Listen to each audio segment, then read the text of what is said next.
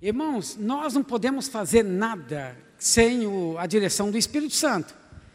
Porque presta atenção, tudo que Deus faz é pela palavra e pelo Espírito.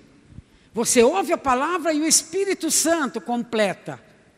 É assim quando pregamos o Evangelho. Você prega, você dá o seu testemunho e você não converte ninguém. Você não vai mudar a cabeça de ninguém. Mas o Espírito Santo é que vai convencer o pecador. Amém? Mas é preciso que alguém tenha a disposição de falar, de testemunhar, de pregar o Evangelho, e o Espírito Santo vai completar a obra. Então fale não te cales, amém, querido? Então, Salmo 128, é, de 1 a 4, diz assim: é, Bem-aventurado aquele que teme ao Senhor e anda nos seus caminhos. Quem teme o Senhor aqui? É bem-aventurado, é feliz. Preste bem atenção, você teme ao Senhor. Temer não é ter medo, é reverência, honra, é respeito. Entendeu? Então ele diz assim: olha, bem-aventurado aquele que teme ao Senhor e anda nos seus caminhos. Duas coisas: temer ao Senhor e andar nos caminhos do Senhor. E o dois: do trabalho de tuas mãos comerás, feliz serás, e tudo te irá bem. É aqui que é o problema. Eu creio, irmãos, que na vida de muitos irmãos não está nada bem. Três, tua esposa no interior da tua casa será como a videira frutífera, teus filhos como rebentos da oliveira à roda da tua mesa. Também aqui é uma, uma dúvida, porque hoje em dia, né? Cada um com o seu celular, cada um com os seus problemas, cada um com as suas coisas, cada um para um lado, cada um pega o seu prato e vai comer aqui, outro come lá. Então, a roda da mesa, é complicado isso. Quatro. Eis como será abençoado o homem que teme ao Senhor. Então, irmãos, olha, o homem que teme ao Senhor será abençoado. Deixa eu perguntar de novo: quantos homens aqui temem ao Senhor? Vamos ver, levante a mão. Ele fica a mão levantada. Amém. Ok, Espírito Santo. Então, veja bem, olha para cá. Você é abençoado. Você crê nisto? Você é abençoado? O Senhor nos dá quadros de fé, irmãos. O que, que Ele está nos, nos dando aqui? Um quadro de fé. É, quer dizer, muitas imagens de fé, para que você possa se vir, se ver né, na imagem e ali exercitar a fé, para que a perfeita vontade de Deus aconteça na sua vida. Isso aqui é uma imagem de fé, do coração de Deus, porque nem tudo que acontece é a vontade de Deus, irmãos. Nem tudo que acontece é da vontade de Deus. Por isso a nossa oração constante é: seja feita a tua vontade. Jesus orava assim: seja feita a tua vontade. Pai, seja feita a tua vontade. E a vontade de Deus, irmãos, é sempre perfeita, boa, maravilhosa, porque porque ama você, porque Deus nos ama a vontade de Deus. Essa é a base da nova aliança. É uma coisa, amém, querido? Outra coisa, muito importante para você, preste bem atenção: Deus ama a todos os seus filhos. Quem se converteu, nasceu de novo, é filho de Deus aqui, levante a mão ver. Então, Deus te ama. Deus te ama. Ele não faz acepção de filhos, Ele ama todos os filhos. O seu amor se estende a todos nós, igualmente. Mas, olha o mas aí. O mas sempre aparece. Mas aqueles que creem e sabem que são amados, eles agradam mais o coração do Pai.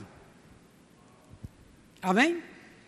Aqueles que sabem e creem que são amados, é que podem agradar o coração do Pai. Então, o Pai ama todos, lembre-se disso. Mas tem alguns que o Pai agrada mais.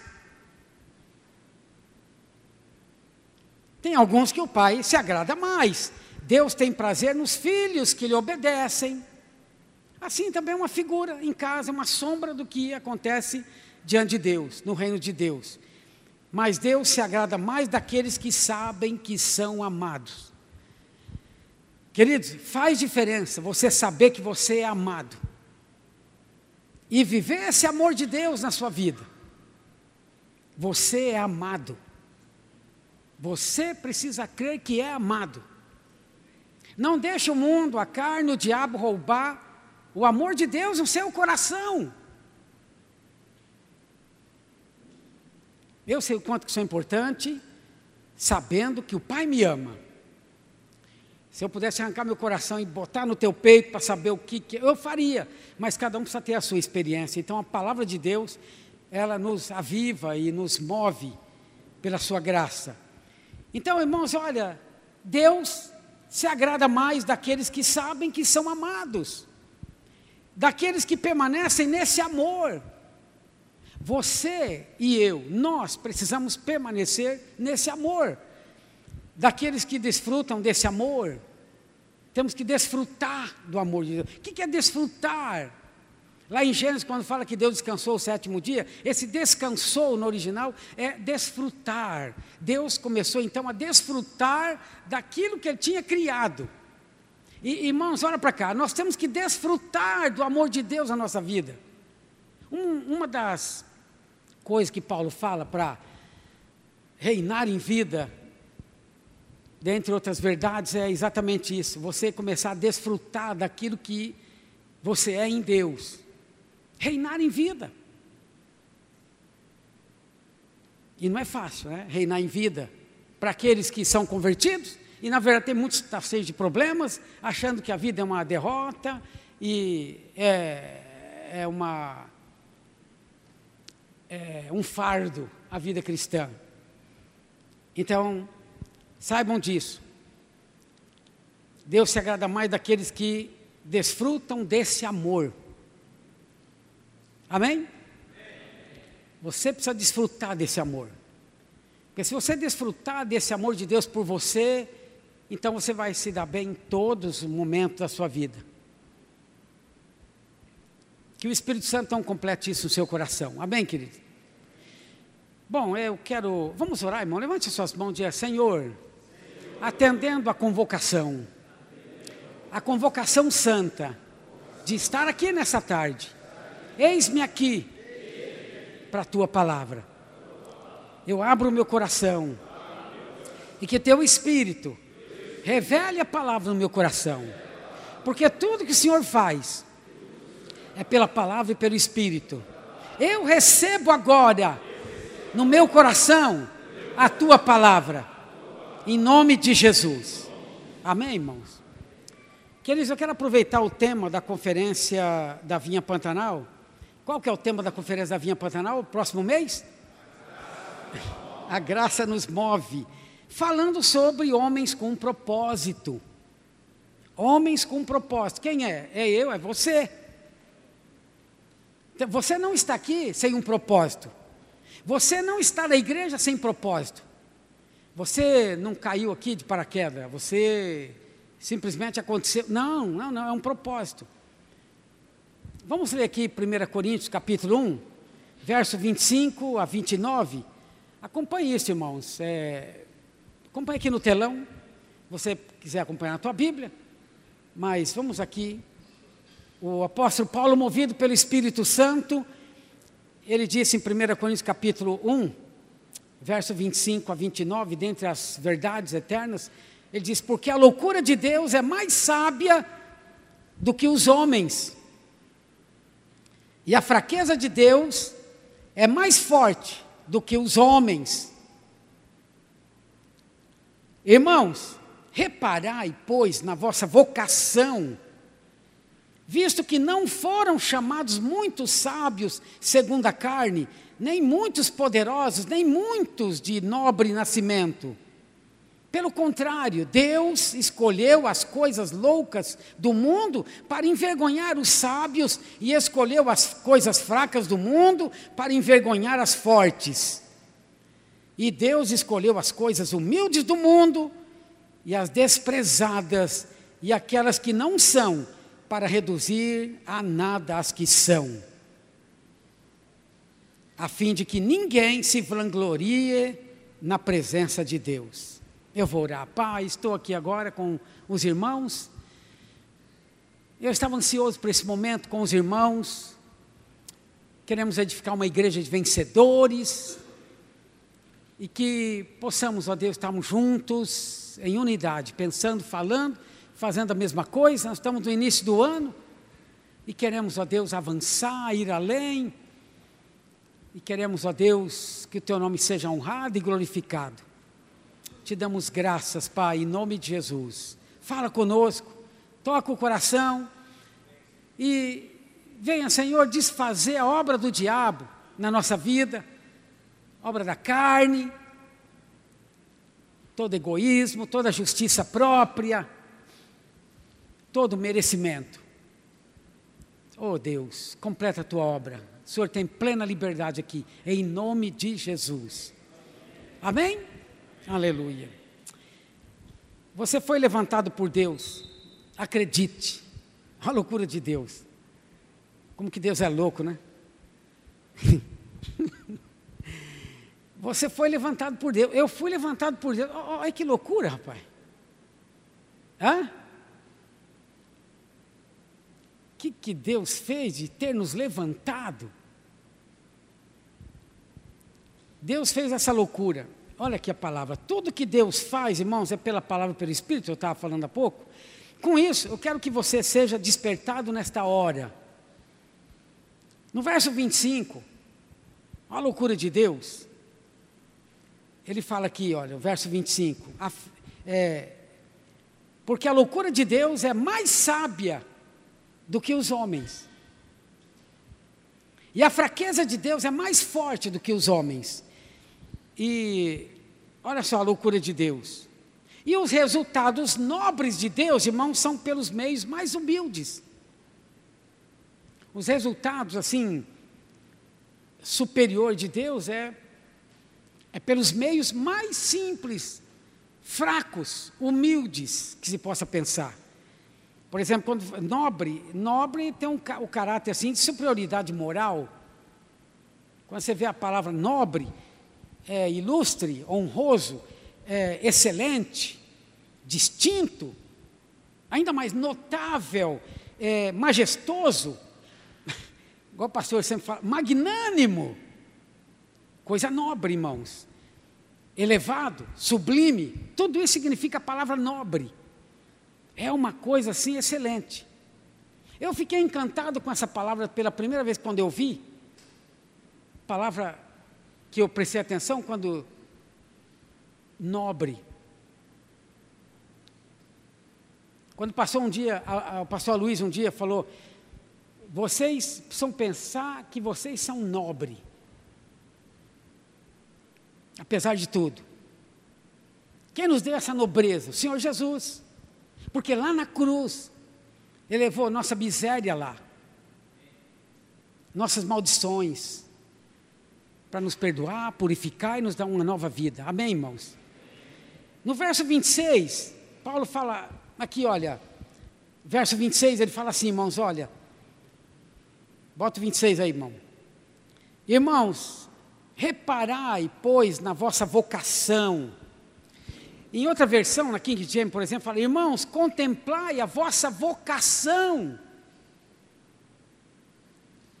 O que, que é a vocação? É um ato de ser chamado ou predestinado para determinado fim. Vocação, você foi chamado para um determinado fim. Quer dizer, você tem um talento, um jeito. Ele fala, pois visto que não foram chamados muitos sábios segundo a carne, nem muitos poderosos, nem muitos de nobre nascimento, não foram chamados. Então, veja, irmãos, olha, nobres são chamados e aceitos, né? Então, à vista disso, querido, quero que você entenda, não é de surpreender que não é chamado sábio segundo a carne, nem muitos poderosos, como Paulo fala, nem muitos de nobre nascimento, pelo contrário, Deus exaltou, chamou os humildes, os mansos, aqueles que não são. Deus chamou esse, tipo de gente. Se nós, nós, se não, eu e você não estaríamos aqui. É ou não é? Senão nós estaríamos aqui. Ele escolheu as coisas loucas Eu acho uma loucura de Deus eu estar aqui na frente, mas Deus me chamou para estar aqui na frente. é ou não é? Os irmãos concordam comigo? Então, as coisas fracas, as coisas humildes, e as desprezadas, e aquelas que não são para mostrar o seu poder, irmãos. Por que que Davi venceu o gigante? O fraco vencendo o forte, o pequeno o grande, para mostrar a glória de Deus. Está entendendo? Porque que graça teria o forte vencer o fraco, o grande vencer o pequeno? Então Deus usa esse tipo de coisa, a fraqueza para vencer a força. Entendeu? Ele exalta coisas que os homens rejeitam, né? coisas inúteis, tanto coisas como pessoas. Quem está entendendo, irmãos? Então, é, podemos dizer que nós, fora de Deus, ve, veja bem, você fora de Deus, não temos base alguma para existir. Não tem base alguma para nós estarmos nesse mundo fora de Deus. Se tivermos que nos gloriar em alguma coisa, nós temos alguma coisa para nos gloriar? Agora temos. Paulo diz aqui: aquele que se gloria, completa os irmãos. Glorie-se no, no Senhor. O que nós temos que nos gloriar é no Senhor, irmãos. Não temos que nos gloriar em nós mesmos. Nós temos que nos gloriar é no Senhor. Amém, queridos? Aprendam isso. Deus usa os improváveis. Você já ouviu isso? Por que, que Deus escolhe os improváveis? Eu já falei aqui, para mostrar a sua glória. Então Deus gosta de gente simples, Deus gosta de gente que não é, entendeu? Então Deus gosta de pessoas que não têm possibilidade nenhuma. Deus gosta desse tipo de gente, né? Gente que não ostenta, é que Deus gosta. O que é ostentar? Aparentar, né? Ter aparência, alardear, exibir-se.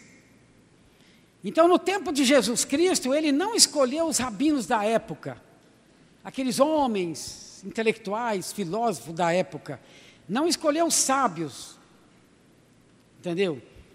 Ou os fariseus, saduceus, que eram os estudiosos. Mas Jesus escolheu homens frágeis, como por exemplo os discípulos. Toma liberdade de dizer aqui que todos cabeça de bagre, cada um com a sua ignorância. Então Jesus escolheu eles. Os grandes homens de Deus foram pessoas fracas. Foram pessoas muito fracas improváveis, que todos achavam que não era nada. Os grandes homens de Deus foram encontrados nessa, nessa base de fraqueza, de simplicidade. Essas pessoas diante de Deus têm consciência que precisa de Deus. Entendeu? É só ter consciência que precisa de Deus. E a Bíblia está cheia disso, irmãos. Vamos lá num texto aqui em Juízes capítulo 6, é muito grande o texto aqui, de 1 a 23, é o exemplo de Gideão. Eu vou dar uma. Pode botar o texto aqui. É, o povo de Israel já estava algum tempo na terra prometida, que eles tinham saído do Egito, estavam lá já na terra prometida, depois do Mar Vermelho. Todavia, esqueceram-se do Senhor e dos seus mandamentos. Tem muita gente que esquece também do Senhor até hoje sendo o povo de Deus, a família de Deus, é, mas esquece do Senhor e da Sua palavra. Aí saíram da cobertura de Deus e os inimigos começaram então a persegui-los e destruí-los. É só assim, sair da presença de Deus, o inimigo ataca e pega. Mas veja aqui no versículo 2, irmãos, de Juízes 6, prevalecendo o domínio dos midianitas sobre Israel, fizeram estes para si, por causa dos midianitas, as covas que estão nos montes, e as cavernas, e as fortificações. Então nós vemos que eles passaram a viver humilhados, o povo de Israel. Por quê? Esqueceram de Deus, esqueceram da, dos mandamentos de Deus, morando em covas, nos montes e cavernas, escondidos com medo dos midianitas. Olha lá. Parece a situação hoje. Parece a situação hoje, como nós hoje vivemos vivendo né, enclausurado com medo de todas as coisas. Por exemplo, o mundo está em alerta, quer dizer, o mundo está numa situação assustadora, o assustador, com esse vírus que está craçando a, a China e vários países. O mundo está alerta com este vírus, com essa peste, entendeu? Já tem matado uma porção de gente.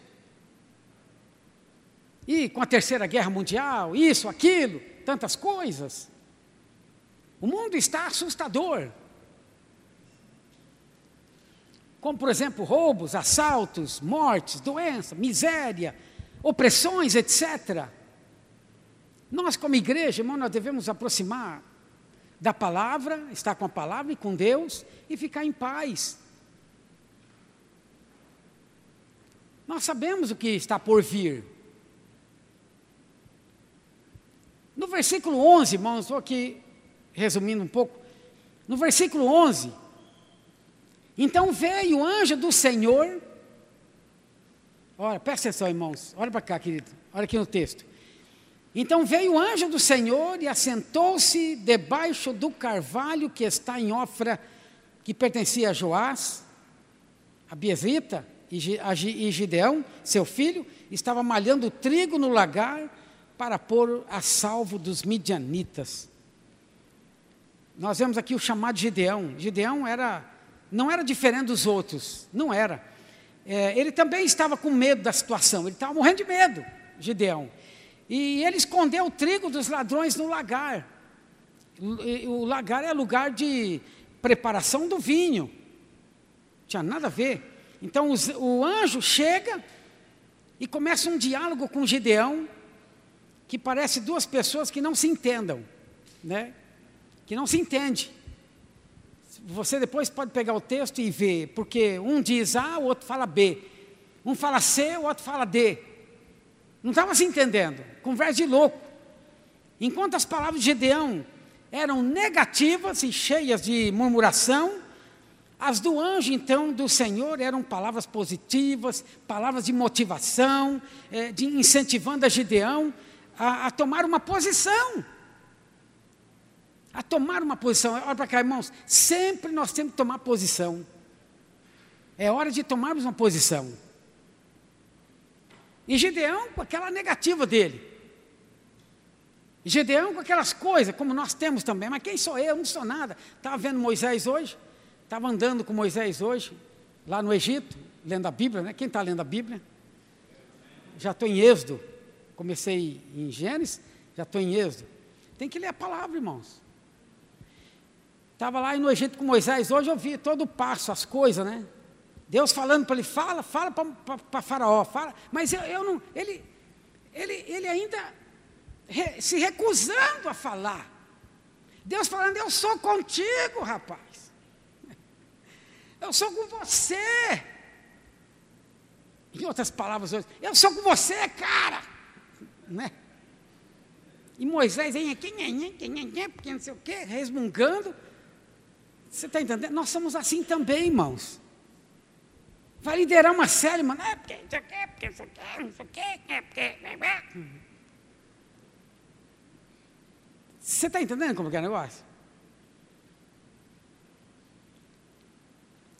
Aqui no versículo 13, versículo 13 agora. Respondeu-lhe Gideão: Ai, Senhor meu, olha só. Não somos, não somos igualzinhos Gideão.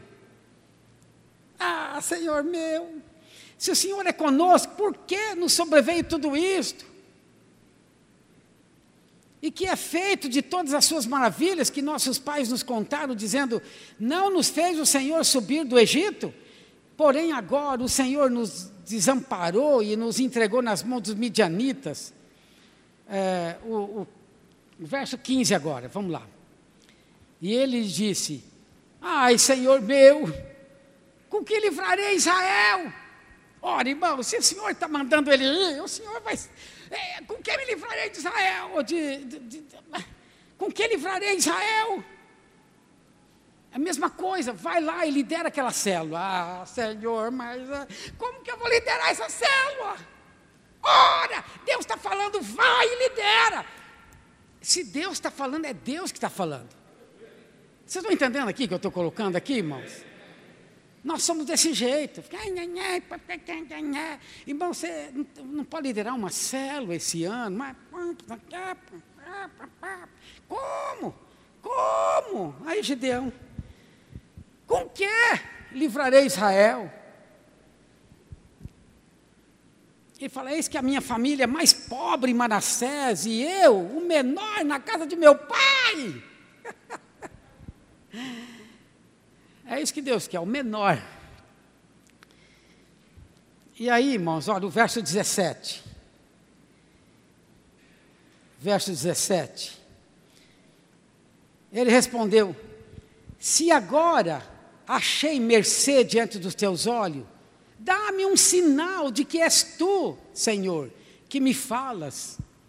Ele estava duvidando, ele estava assim desconfiado, né, que não era o Senhor. E o Senhor é contigo, homem valente. Vai nessa tua força, Deus falou para ele. Eu hei de ser contigo. Vai o, o 18, vamos ver. Então, rogo-te que daqui não te apartes até que eu volte e traga a minha oferta e a disponha perante ti. Respondeu ele: Esperarei até que voltes. 19. Entrou Gedeão e preparou um cabrito e bolos, asmos de um efa de farinha, carne, pôs num cesto e o caldo numa panela e trouxe-o até debaixo do carvalho e o apresentou. E assim foi. Versículo 20. Porém, o anjo de Deus lhe disse: Toma carne e os bolos asmos, põe sobre a, a esta penha e derrama-lhes por cima caldo, e assim o fez. Então, eh, Gideão, irmãos, era um cara improvável. Essa história é muito interessante. Você precisa anotar para ler lá depois em casa tranquilo. Agora, observe uma coisa que essa história se parece com a de muitos de nós, irmãos. Se parece com a nossa história hoje. Enquanto Deus está querendo trazer vitória para nossas vidas, ficamos murmurando com relação a tudo de ruim que está à nossa volta. Entendeu? Deus quer nos dar a bênção, a vitória, Deus quer nos enriquecer cada dia, e ficamos então é, reclamando, murmurando. Então Deus não nos vê como nós nos vemos. Veja bem, você vê como você está vendo que você é, mas Deus não vê como você vê você. Deus te vê como você vê você diferente. Então Deus não nos vê como nos vemos.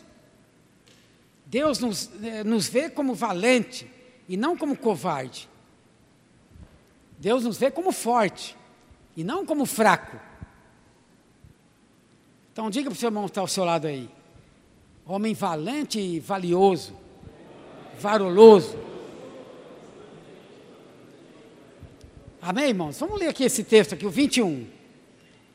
Diz assim, olha, Estendeu o anjo do Senhor a ponta do cajado que trazia na mão e tocou a carne e os bolos asmos. Então subiu o fogo da penha e consumiu a carne e os bolos, e o anjo do Senhor desapareceu de sua presença.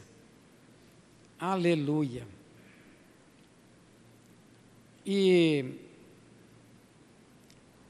próximo versículo, irmão, o 22. Viu Gideão que era o anjo do Senhor e disse: Ai de mim, Senhor Deus pois viu o anjo do Senhor face a face. E o 23, porém o Senhor lhe disse: Paz seja contigo, não temas, não morrerás. Uma história assim, irmãos. Eu me lembro quando, quando construíram o Boeing 707, o presidente da empresa, olhando para ele, não perguntou para aquele por que, que ele tinha sido construído o Boeing 707. Mas ele sabia que o avião foi fabricado para um propósito. Entendeu? Ele foi fabricado para um propósito. Irmão, irmão, olha para cá, querido. Deus sabe qual o propósito da sua vida. Deus sabe qual o propósito da nossa vida. Antes de você nascer, você está entendendo? Você precisa crer nisto. Entendeu? Antes de você nascer, Deus te separou para um propósito. Acredite. Você tem que acreditar nisso. Você tem que crer nisso. Você não nasceu por nascer. Você não veio assim a qualquer jeito. Entendeu? Seja a maneira que, a maneira que foi lá fecundado, não interessa. Você nasceu. E nasceu com um propósito. Então isso é verdade com você também. Paulo também foi assim, ele entendia isso. Lá em Gálatas 1,5, olha o que Paulo fala. Gálatas 1,5 a quem seja a glória pelo. Não, esse é 1,15 na, verdade, 1,15. Ele fala assim: olha, 1,15. Quando, porém, aos que me separou, ao que me separou antes de eu nascer e me chamou pela sua graça.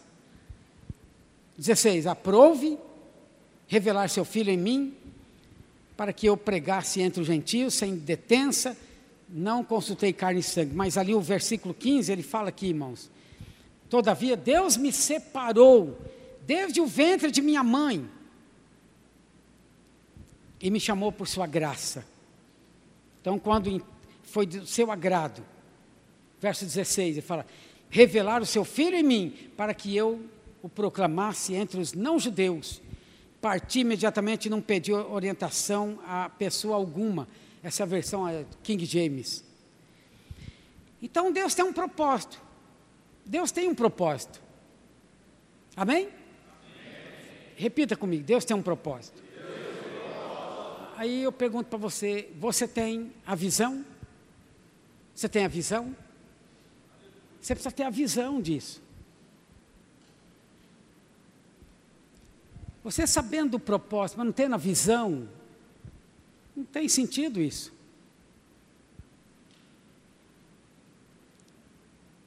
Então, você precisa ter a visão. Você precisa ter a visão. É orar e pedir para o Espírito Santo mais sobre isso, prestar bem atenção na palavra. Agora, queridos, três coisas que Deus convoca para o coração do homem. Eu gosto muito disso aqui três coisas que Deus convoca para o coração do homem. A primeira é para a batalha. Entendeu? Peleja, esforço, trabalho, empenho, conquista. Isso é com o homem. Coisa ou pessoa conquistada é uma ação e efeito de conquistar algo. Isso está no coração do homem. Entendeu? Por exemplo, ó, quando você era menino, você era criança, é, os meninos, desde a infância, com o que mais gostam de brincar. Hoje, pela nova imposição da, da cultura, tem menino gostando de brincar de boneca. Porque o mundo mudou, né? Eu tenho um sobrinho que queria brincar com boneca.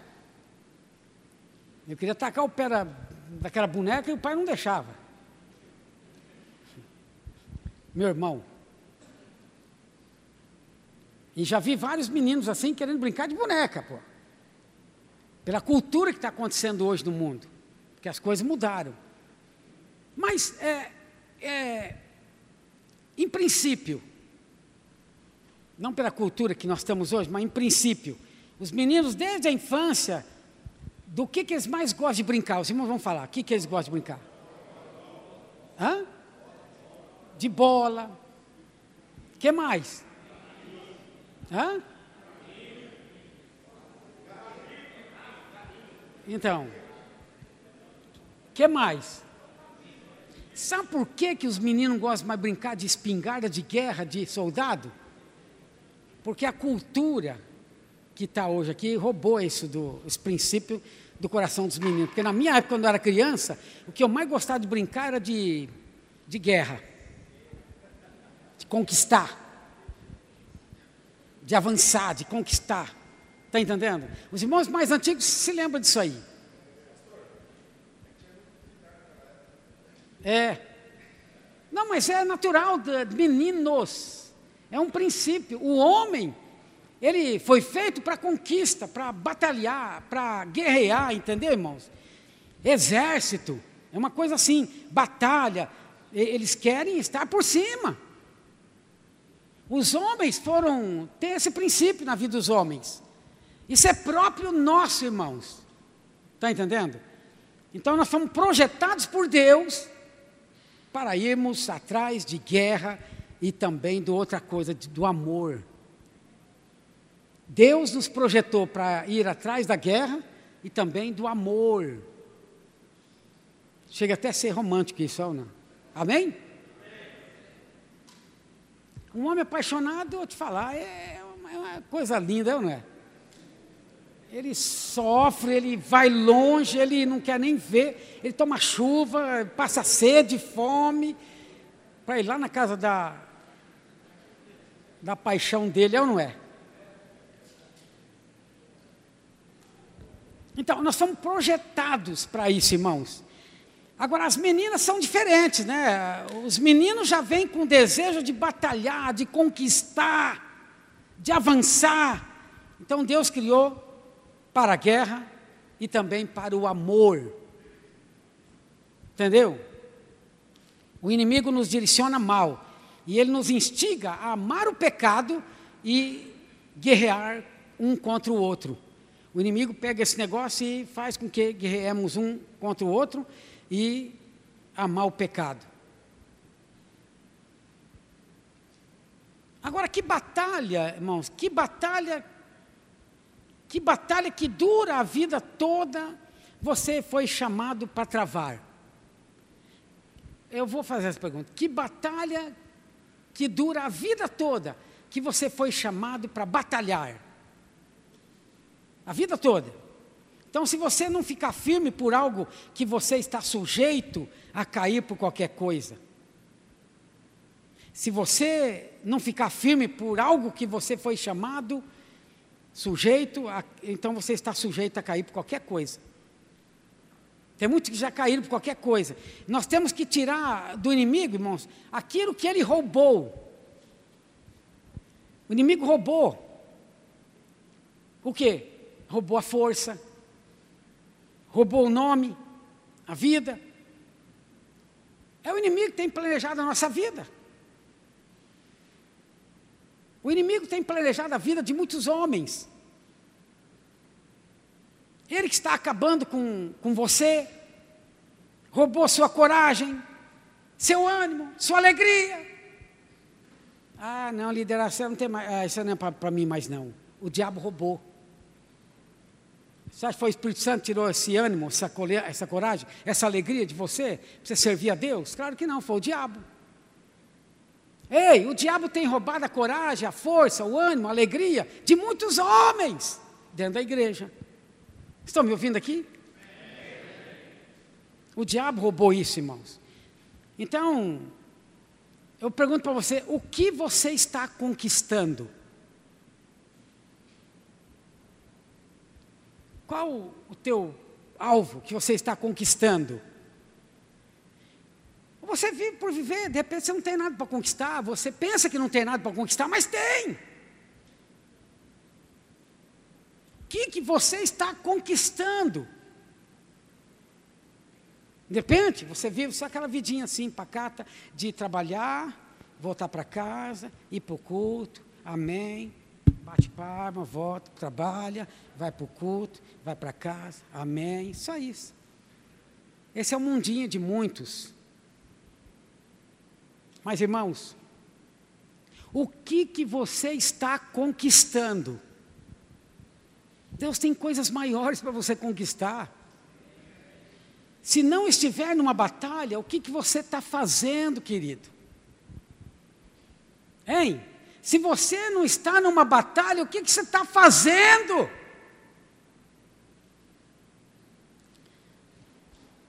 Será que o inimigo te neutralizou? De repente o inimigo te neutralizou. Você está neutro, você não sabe o que fazer da vida. Foi o inimigo.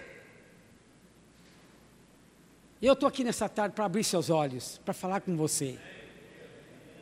Então Deus quer levantar os homens da igreja para uma grande conquista, irmãos.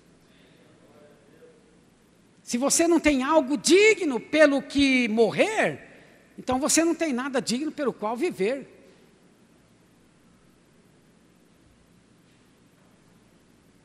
Então, um homem de Deus que perde a visão do futuro, na tentação, retornará ao pecado.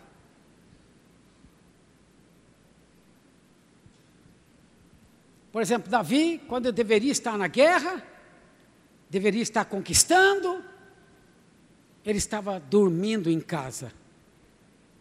O rei Davi, irmãos, é um exemplo de homem, era um homem segundo o coração de Deus, ele era uma bênção, ele ficou na história, quero dar um abraço nele quando chegar lá na glória, mas irmãos, ele deu um exemplo aqui, que acontece conosco. Ao invés de estarmos na batalha, nós estamos em casa, dormindo. Não que dormir é pecado, não que dormir não pode, pode, é muito bom dormir, você precisa se refazer, descansar, mas no dia da batalha, os soldados estavam batalhando, ele estava em casa. Fazendo o quê, gente? Estão compreendendo aqui? Dormindo. E aí foi a perdição dele. Ele viu Batseba e se encantou por ela. Era a esposa de um outro colega lá de batalha, de Urias. E ele mandou chamá-la, não queria saber, palavra de rei, e adulterou com ela. Você sabe da história. E ele sofreu a vida inteira as consequências. Você pode escolher o que você quiser, mas não pode escolher as consequências, porque elas vêm de acordo com o que você escolheu. Essa é a primeira coisa, batalha. O que, você está conquistando? Qual é a tua batalha? De repente a tua batalha é vencer a sua sogra. De repente a tua batalha é você. E coisa assim, coisa assim, de, desse tipo. Sabe? Porque muitos, pastor, está uma batalha lá em casa. É meu o quê? Ah, a mãe da minha esposa. Então isso não é batalha. Que batalha é essa? Então, já que você não pode vencê-la, alinhe-se com ela. Com a sogra. É. Não tem um ditado aí que diz assim: se você não pode com o inimigo.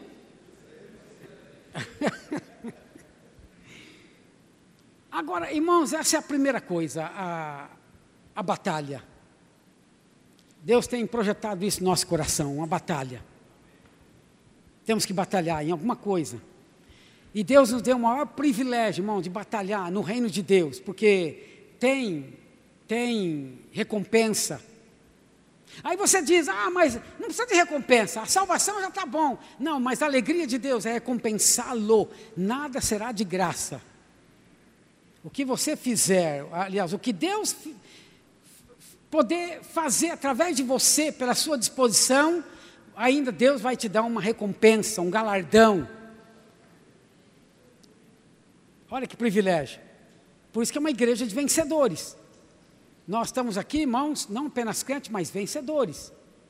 É uma igreja de vencedores. Vencedor do quê? Que cumpre o propósito eterno de Deus.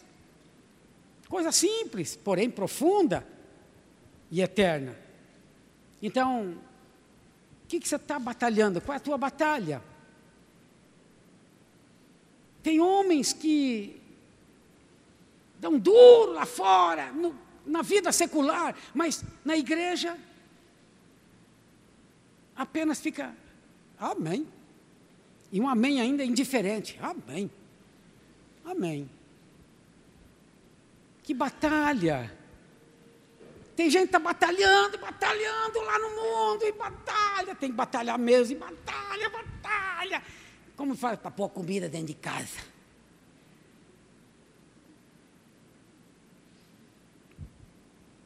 Ainda ontem eu estava andando a pé, estava saí daqui do prédio, descer, alguém falou assim para mim, é, pastor, você está bem? Poxa, que, quanto tempo não te vejo? Então, você também está. Você está é, é, batalhando? Você está ganhando pão de cada dia? Eu fiquei assim, ganhando pão de cada dia. Eu falei, oh não, quem me dá o pão de cada dia é o Senhor. Estou batalhando para pão de cada dia, pai. Tem gente com esse pensamento, irmão, batalhar por pão de cada dia. Oh, é Deus que dá o pão de cada dia. A oração do Pai Nosso, Pai Nosso que está no céu, santificado seja o teu nome, é, não é? é dá-nos hoje, dá-nos hoje o quê? O pão nosso de cada dia, é Deus que dá. Vou batalhar para pão de cada dia, larga a mão, rapaz.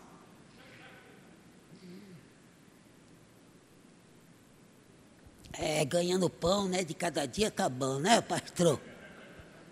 Cada coisa. É, a gente não leva em consideração porque não conhece a palavra, né? E tudo, não tem vida cristã. E... Agora, se perguntar uma coisa, irmão, para você. Que, que você está batalhando, irmão? Qual é a tua batalha? Qual é a tua guerra? Tua luta? Nós estamos acostumados a falar uma luta, né? Uma luta. Lutando. Mas lutando, que luta que é? A Bíblia diz, irmão, o Senhor Jesus nos ensina: buscai primeiro o reino de Deus e a sua justiça, e as demais coisas serão acrescentadas. Tem gente lutando pelas coisas, pelas coisas. Tem gente, uma luta, não corre, corre pelas coisas da vida, que é em segundo lugar, e as coisas de Deus ficam.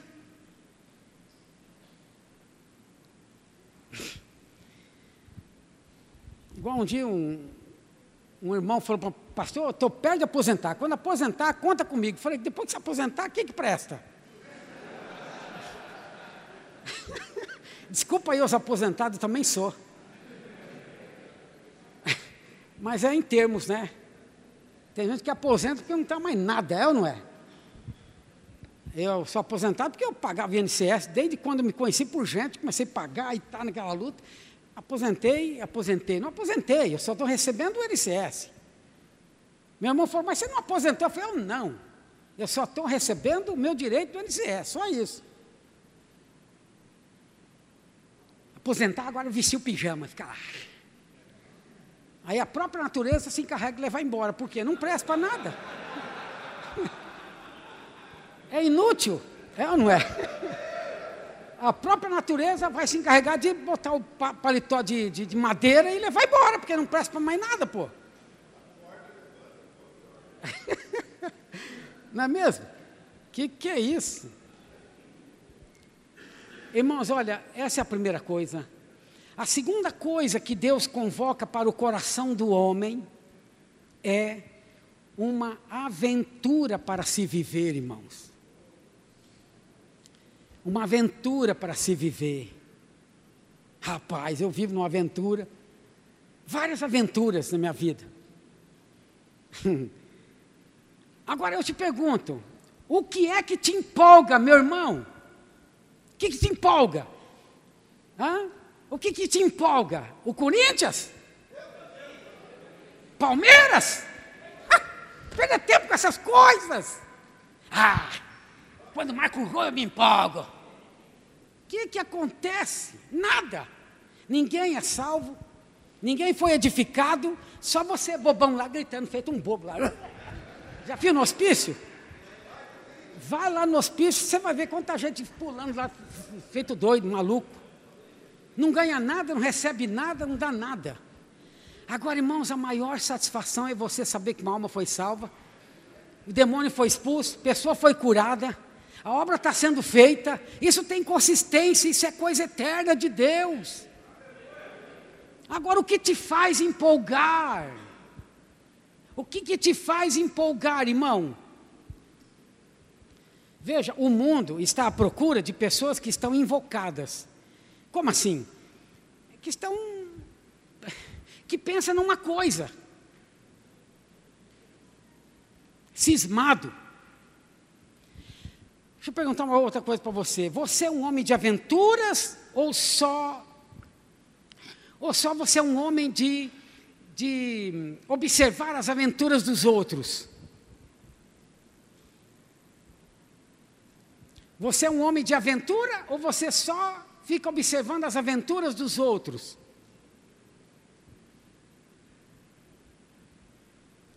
Fica observando as aventuras do. Como é que chama os jogadores de futebol lá? Ah, é, Neymar. Fica falando Gabi, Gabi, Gabigol. Dia do jogo, cara, coisa, Gabigol. Gabigol, já vi isso, né? É. Hã? É a aventura do cara. Essa é a aventura dele. E a tua? E a nossa? Aí usa a camiseta do cara, né? Gabigol. E a dele mesmo, nada.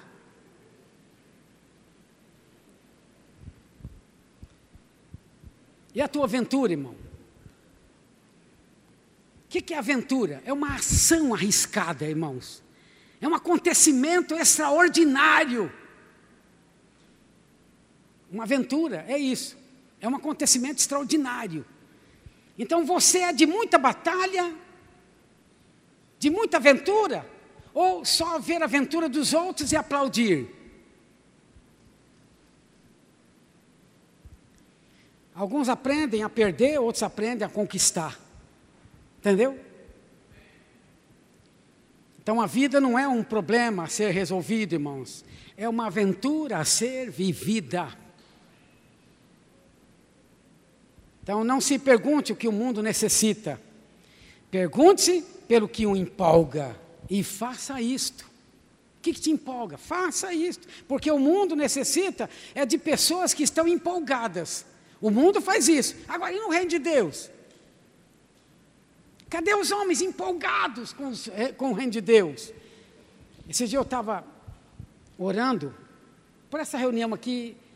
Eu então comecei a chorar, sentindo o coração. Falei, pai, eu não sei como fazer os homens se apaixonarem por Jesus. Eu não sei. Eu não tenho nem como, não tenho nem condições para isso. Mas como eu queria que os homens fossem apaixonados por Jesus. E quando eu vi, eu estava chorando diante do Senhor. Não é fácil, é, isso é coisa impossível para nós, isso é com, coisa com Deus. É você e Deus. Não sei nem se você é apaixonado por Jesus. Depende, esse negócio de igreja, célula, Jesus, é uma religião para você.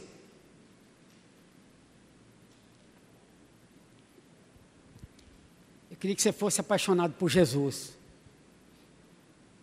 queria que você fosse apaixonado por Jesus. Sabe por quê? A, a vida seria muito diferente. Se fosse apaixonado por Jesus, você ia produzir muito fruto. Só os apaixonados por Jesus que permanecem em Jesus. Só os apaixonados por Jesus que dão muito fruto. Ele fala: aquele que permanece em mim e eu nele, esse dá muito fruto. Lá em João 15 apaixonado por Jesus. Agora, o empolgado, o que, que é, irmãos? É aquele que é agarrado. No sentido figurado, é o entusiasmado. Entendeu? O entusiasmado, entusiasmado no culto, entusiasmado na liderança, entusiasmado com a igreja, entusiasmado em abrir igreja, entusiasmado com pastores, entusiasmado com as coisas que acontecem na igreja. Olha, nós estamos avançando, é aquele entusiasmo, sabe? Não tem.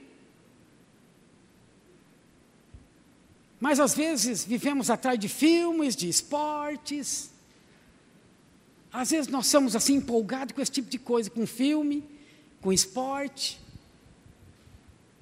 Não é o caso de ninguém aqui, não, mas se você passar um sábado à tarde inteirinho vendo o jogo de futebol, você está morto, cara. Você está morto. Já morreu. Não tem mais vida cristã, não tem mais nada aí. Então Deus quer que tenhamos nossa própria aventura, irmãos. Olha para cá, Deus quer que você tenha a sua própria aventura. Ainda mais no reino de Deus. Conheça o seu destino. Você precisa conhecer o seu destino, saiba o que você quer fazer. Olha, Deus quer que você saiba o que, o que você tem que fazer. Então você tem que conhecer o seu destino. O que, é destino, pastor? É rumo, direção. É o lugar a que dirige alguém. Você precisa saber que rumo você está indo. Você não sabe, ou sabe? Muitos não sabem o rumo que está indo. Você precisa saber o rumo que você está indo, a direção que você está e que você tomou. Entendeu? Qual o seu destino? Quer dizer, a sua direção. Qual o teu rumo? Você precisa saber disso. Qual que é o nosso rumo? Como igreja? Como homens de Deus? É cumprir o propósito eterno de Deus. Para cumprir o propósito eterno de Deus, tem que ter disposição, empolgação. Nós temos que estar. Eis-me aqui, Senhor. É liderar a célula, é você é, fazer essas coisas no reino de Deus, sabe? Não é obrigado a fazer nada. Deus não obriga, mas é, tem gente que só tem disposição para o mundo, para o secular. Entendeu? É trabalho, é faculdade, o reino de Deus fica. A igreja vai quando tem tempo. Então aí é o problema. Não é esse tipo de gente que estou falando, isso aí nem sabe para onde vai, está perdido. Ele está emaranhado na vida, sabe, das coisas. Em segundo lugar, tem deixado as coisas de Deus em último lugar.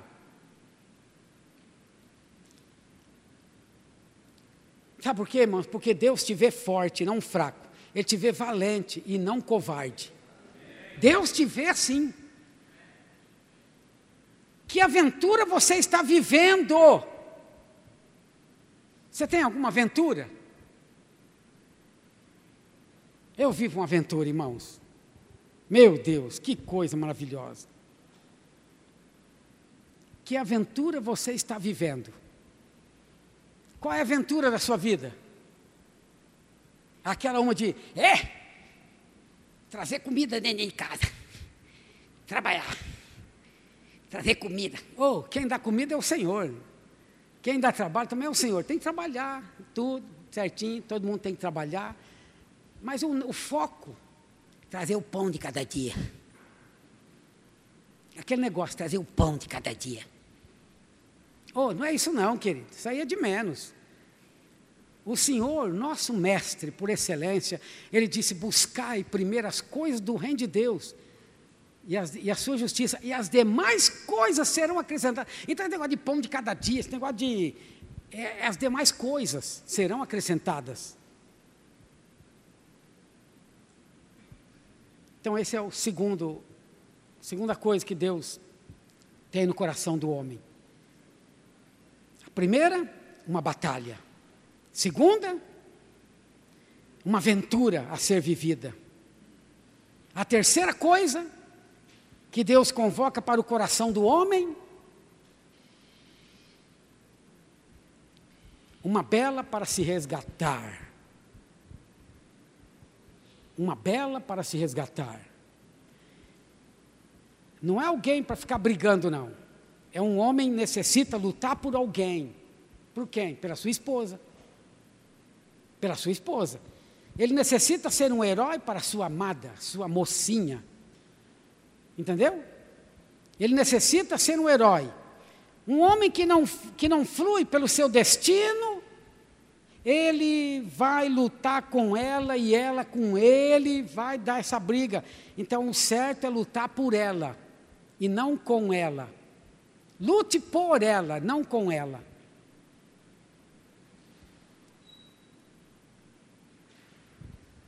Agora, irmãos, muitos homens na igreja de Jesus precisam resgatar sua batalha, sua conquista, porque pararam de ser um guerreiro.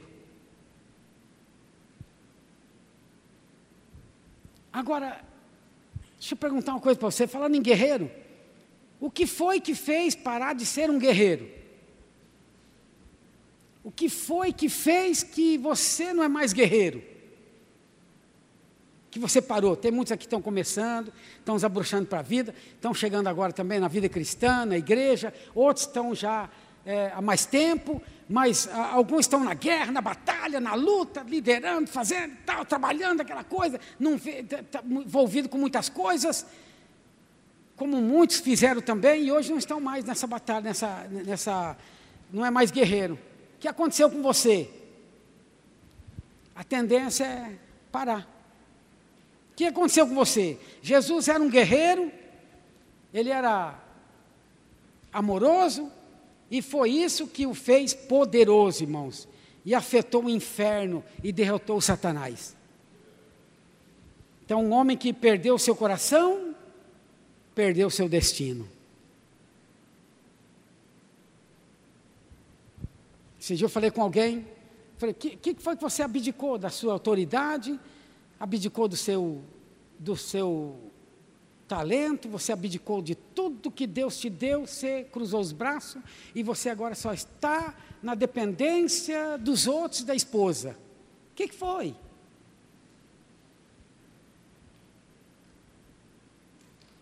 Ele ficou olhando assim para mim, perdido, não sabia nem o que responder.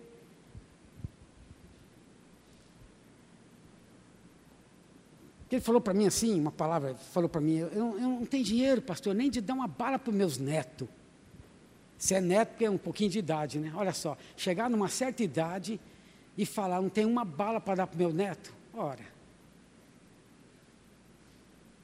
De repente relampeou, o Espírito Santo mostrou, eu falei, eu falei isso para ele, por que, que você abdicou da sua autoridade? Daquilo que Deus deu para você? Nessa idade, Nesse momento, numa situação dessa, você chegou. É um homem que perdeu seu coração, perdeu seu destino. Tem muitos assim, irmãos, que perde o coração, perdeu o destino, não sabe o rumo que tomar. E aí abdica de tudo. Aí a esposa que comanda, alguém tem que liderar, né, pastor? Uma esposa um dia disse: Pastor, o senhor falou que é o homem que lidera, mas quando o homem não lidera, quando ele deixa tudo, eu tenho que tomar conta, porque alguém tem que tomar conta dessa casa. então tá bom, é.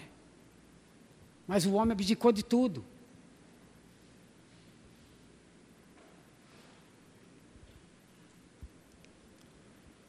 E eu pergunto para você, que tipo de homem que você é e que foge da batalha ou que enfrenta? Que tipo de homem você é? Você foge da batalha ou você enfrenta a batalha? Tem muitos que estão fugindo da batalha, achando que não tem mais jeito, que é assim mesmo e se conforma com a situação. Irmãos, olha para cá. Eu estou falando algo assim que é, eu creio que é pelo Espírito, irmãos. Nós temos que lutar por algo digno. Porque a sua vida custa caro aqui nessa terra. Não é baratinho, não. Custa caro. Pensa que Deus mantendo você respirando, se alimentando, andando sobre a terra e dando trabalho para os outros, é barato? Não é não. Você custou caro para Deus. E ainda para te salvar, para te levar ainda para a glória, Ele teve que morrer por você. Então ninguém aqui é barato. O diabo menospreza. Rouba nossa, rouba nossa dignidade. Mas Deus não, irmãos. Nós temos que lutar por algo digno. Que algo digno é esse? As coisas de Deus. As coisas do mundo passam. Acaba. Se foi. Não fica nada. Ontem foi noticiado a morte do Sérgio Noronha, né, comentarista da Globo, de futebol, muitos anos, fez sucesso, conhecido no Brasil e no mundo. Morreu. E agora?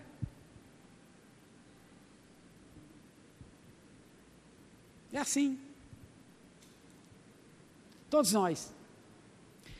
Mas tem uma coisa, irmão, tem uma boa notícia para você. Aquele que é do Senhor permanece para sempre vai permanecer para sempre. Ele pode ir embora daqui, mas ele vai ficar em memória eterna. Entendeu? Vai estar com o Senhor lá em memória eterna. Nos registros dos livros eternos em Apocalipse fala sobre isso. Então muitos homens sabem o que precisa fazer. Muitos homens sabem, mas estão o quê? Neutralizados, sem força, estão apáticos. Então, nós queremos orar por você nesta tarde aqui. Aí você fala, não, mas eu não, tô, eu não me enquadro nisso que o pastor está falando. Olha para cá. Cuidado, guarde em depósito, você vai se enquadrar a qualquer momento.